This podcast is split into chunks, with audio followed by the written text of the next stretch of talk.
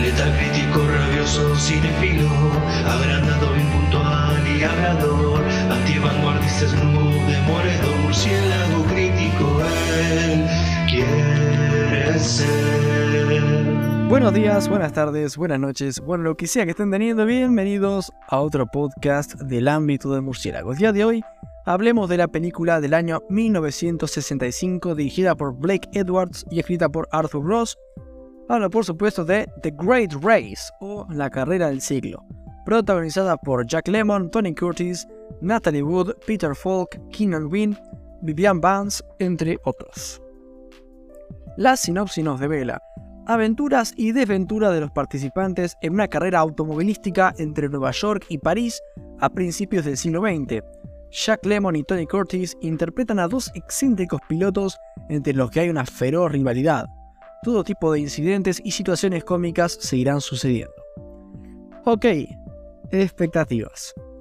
Moderadas, la verdad. Había visto esta peli hace muchos años y recuerdo algo entretenido, pero bueno, con humor de la época que por ahí no me llegó demasiado en su momento, así que bueno, sin más dilación, ¿es la carrera del siglo una buena película cómica o por otro lado un choque de trenes? ¿Es recomendable más de 58 años después de su estreno? Vamos a averiguarlo.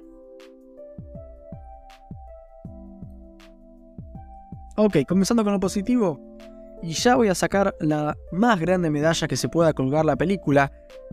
Es una película divertida, realmente divertida. Sí, es un humor bastante blanco y por ahí a gusto de algunos es infantil, pero aunque puedo estar seguro en cierto punto con esa apreciación, no me parece que caiga en lo inequívocamente tonto, en ningún momento la verdad. Por ahí en alguna situación un chiste se ve venir o no causa tanta risa, pero hay algunos que funcionan muy bien por contexto. Creo que la carrera en sí misma es divertida. Un poco a la vuelta al mundo en 80 días. Vamos dando la vuelta al mundo visitando distintos lugares y climas. Y siento que le saben sacar bastante el jugo a estos lugares. Realmente hay un momento durante la primera mitad de la peli donde la carrera eh, conduce a los protagonistas a un pueblito del oeste. Y realmente las peleas de bar son un cliché de los westerns que nunca, digo, nunca debería morir. Aguante las peleas de bar. Hablando de los personajes, ninguno me parece malo realmente. Todos son pintorescos cuanto menos. El antagonista, entre comillas, digamos, este Profesor Fate, es súper caricaturesco. Parece un villano de esas películas viejas en blanco y negro con el bigotito retorcido. Y es muy bueno realmente, ¿no? Se roba la peli absolutamente con un gran Jack Lemon dando el máximo para este papel. Ok, pasemos a lo negativo de la peli. Siento que tiene algún problema estructural. Tiene dos puntualmente. Que un poco se entretejen negativamente. Por empezar, dura un poco más de lo que la historia pedía. No me entender, no, no es que estás viendo la peli y decís, ay Dios, que se termine esto, por favor. No, la peli nunca llega a eso, pero bueno, dura dos horas y media y para lo que es la historia a nivel argumental, siento que es un exceso. Que sí, o sea, nos pone por delante escenas divertidas, en escenarios piolas, pero que podrían haber sido un poquito más recortadas, la verdad. Había escenas que podrían haber salido y no pasaba nada. Y creo que lo que más se podría haber recortado era el inicio, ¿no? Que, o sea, no me entiendan, yo, los que me escuchen usualmente, sabrán que soy un gran fan de los buenos planteos, de un buen inicio, pero acá este inicio se siente como un episodio piloto con escenas repetitivas, mostrándonos un poco la relación del héroe llamado el Gran Leslie y los hilarantes planes del malvado doctor, perdón, profesor Fate para hundirlo. Y sí, o sea, está lindo, pero a nivel argumental la peli no arranca hasta que la misma carrera arranca.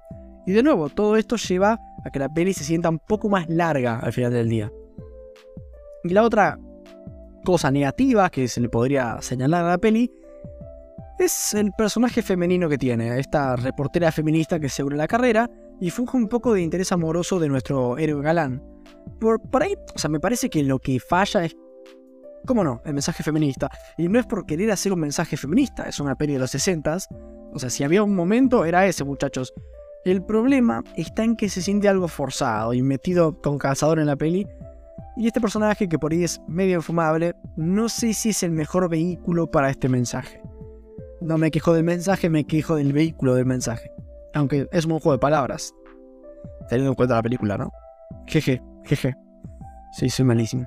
En resumen y para finalizar, realmente le pusieron empeño. Es una linda road trip movie, entretenida, sí, algo, algo diluida, tal vez, pero que funciona con eficacia a la hora de, de, entretener, divertir y dejar buenas vibras. En lo personal, no puedo esperar para volver a subir al vehículo, para volver a comenzar la carrera del siglo y pasar un buen rato una vez más.